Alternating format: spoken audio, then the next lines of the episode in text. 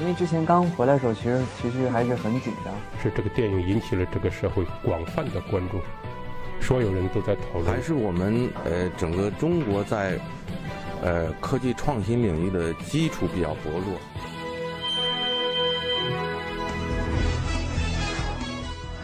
影响有影响力的人，中国新闻周刊。欢迎收听《中国新闻周刊》。本期我们要分享的文章：老爸李敖，霸道好斗，却又多情而细腻。有朝一日，我可能会写一本书，叫《李敖不为人知的秘密》，让大家看到许多伟人在他光彩的背后，也有许多平庸甚至逃避的一面。文章主笔李文。我的老爸李敖在二零一八年三月十八日因脑癌去世了。由于他疾病中的居住环境需要绝对清洁，进入者需要消毒，我没有守在他身边。回想起来，我最后一次见他还是二零零五年他去北京大学演讲后小聚，而最后一次和老爸聊天是在二零一四年。当时他嘱咐我在大陆维权时要小心点，因为我是小白兔，他是老狐狸，他告人是会赚钱的。而我只会赔钱。这么多年，我们像老朋友一样相处，每周通电话。对他的离去，我没有非常难过。我觉得他没有带着遗憾离开，他此生过得很精彩，是一个传奇。我为他感到高兴。从慈父到霸道的爸爸，我是被爸爸从外婆那里抢回来的。当时妈妈在纽约读书时生下我，爸爸在台湾牢里，妈妈带我回去。希望能给爸爸看下他的亲生骨肉，但爸爸觉得妈妈一个人在人生地不熟的纽约，还要去哥伦比亚大学读书，带着一个小孩子十分不方便。他还是希望妈妈能够再找一个男人结婚，但不希望我跟别的男人一起生活。于是，一次我的外婆带我去公园时，我的叔叔趁外婆上厕所时把我抱走了。从那时起，我和奶奶相依为命，而爸爸承担了抚养我的责任。奶奶有时会带我到狱中探望她，我那时不理解为什么要经过一个透明窗子和电话筒跟她讲话。终于有一天，他在信上解释给我，为什么他跟其他的爸爸不一样。亲爱的小文，姥姥说你想来看爸爸，并说妈妈已告诉你爸爸坐牢的事。这三年七个月来一直没告诉你的原因，是因为你年纪太小。现在你渐渐大起来了，可以知道了。坐牢的原因很复杂，你还不能完全明白。有的人坐牢是因为做了坏事，但有的人坐牢并不是因为做了坏事，甚至有的人是被冤枉的。法律上有一种冤狱赔偿法，就是补救这种可能的。所以，一个人坐了牢，我们不可以立刻断定他是坏人，做了坏事，一定要经过许多时间才能证明。法国的德雷福斯冤枉花了十二年的时间才证明清白，很多很卓越的人。很多名人都坐过牢，现在印度的总理甘地夫人就坐过一年一个月，他的爸爸是尼赫鲁，也做过印度总理，坐过十年半的牢。另一位印度的名人叫圣雄甘地，坐过两千三百三十八天的牢，他的太太死在牢里了。爸爸，一九七四年十月十九日。监狱规定每周能写两封信，爸爸有很多朋友和事情需要联络。但他每星期一定会写一封给我，我要求我一定要用中文给他回信。他信里主要是给我讲一些有趣的小知识，教给我一些英文单词，有时还会夹上他从书上裁下来的有意思的图画。因此，我记忆中的老李的爸爸是个温柔、细心而耐心的慈父。虽然我一直认为老爸不适合有家庭和孩子，但一旦成为父亲，他是投入了全身心的努力来扮演好这个角色的。但老爸出狱后发生了巨大的变化。我还记得他出狱后第一次开车带我和奶奶出去看房子，当时我们坐在后排，连一点声音也不敢出，可就是开了一下车窗，不知哪里惹到了他，被他骂了。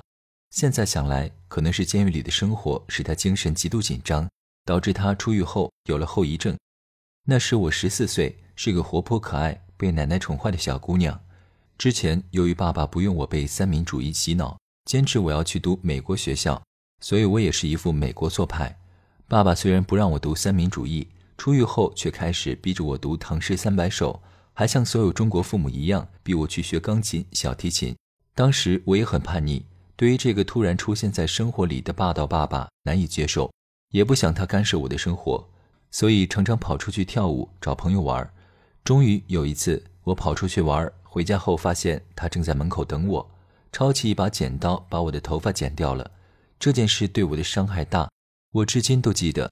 那之后我们就彻底吵翻了，老爸就说：“你去美国读书吧。”从那之后，我开始了一个人的独立生活。老爸出狱后这段时间，也是我们父女唯一共同生活过的时间，大概只有二十天。现在回想，让我去美国住校生活的决定是对的。如果我们一直一起生活，最后会吵得不可开交，搞不好要出人命的。但当时我觉得整件事很讽刺：你不要我读三民主义，不要我被洗脑，但在家里又是一个霸道家长做派，对女儿暴力又刻薄。其实说到底，是他对我的期望太高了，因而对我的要求也高。在他坐牢的精神后遗症的高压下，我反而会极度反弹。去美国读书后，我们之间的关系缓和了。老爸没给我换过尿布、喂过奶，他表达父爱的方式就是用亏欠费来补偿他没有照顾我的日子。他负担我的房子、三所美国私立大学的费用，供我读博士，还给我买跑车，这些都不便宜。他也以我为傲。他在电视节目里说过。我女儿从这么一个温和的小姑娘，到现在变成这么厉害的一位美国博士，还说我比她厉害。在她这一代的女孩子中，她简直就算得上是个超人。我想，作为父亲，他已经尽力了，但我始终认为他是一个伟大的作家，但不太适合做丈夫和父亲。老朋友，好朋友，我和老爸后来成为了朋友，并把这种关系维持了五十几年。老爸再婚后，我也没有去打扰他的新家庭。说实话，有了我和他共同生活的那段记忆，我觉得能和他共同生活二十几年的人都蛮伟大的。但我们每周都会通电话或者发传真。上学时是我问他要学费、生活费，后来尤其是我决定到北京生活后，主要是交流一些感想。我独立生活后，爸爸依然每个月给我零用钱，五十几年从未间断。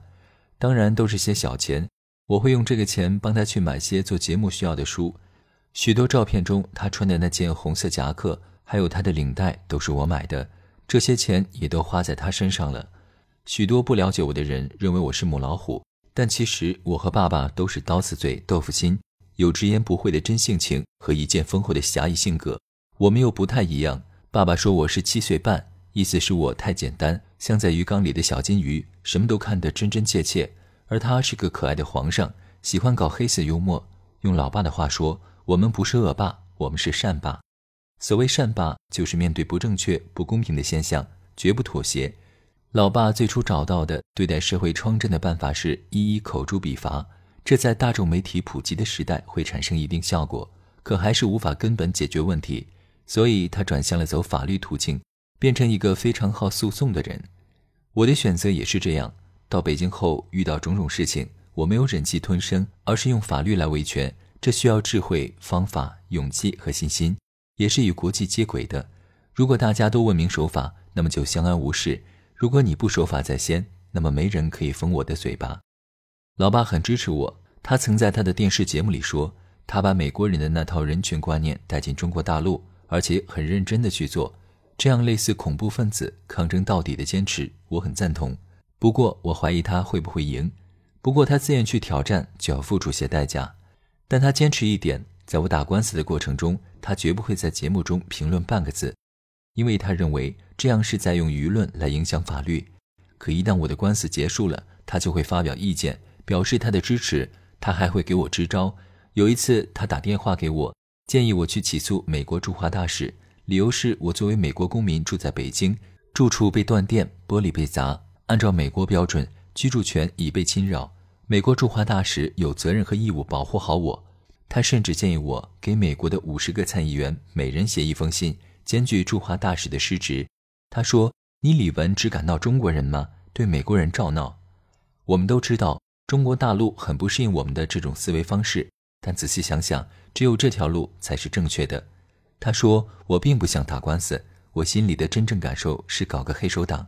你惹了我，我就把你做掉，这多痛快啊！”可是我们要求我们的国家进步，就是要主张法治，就是要相信法律。对于这些，我都非常赞同。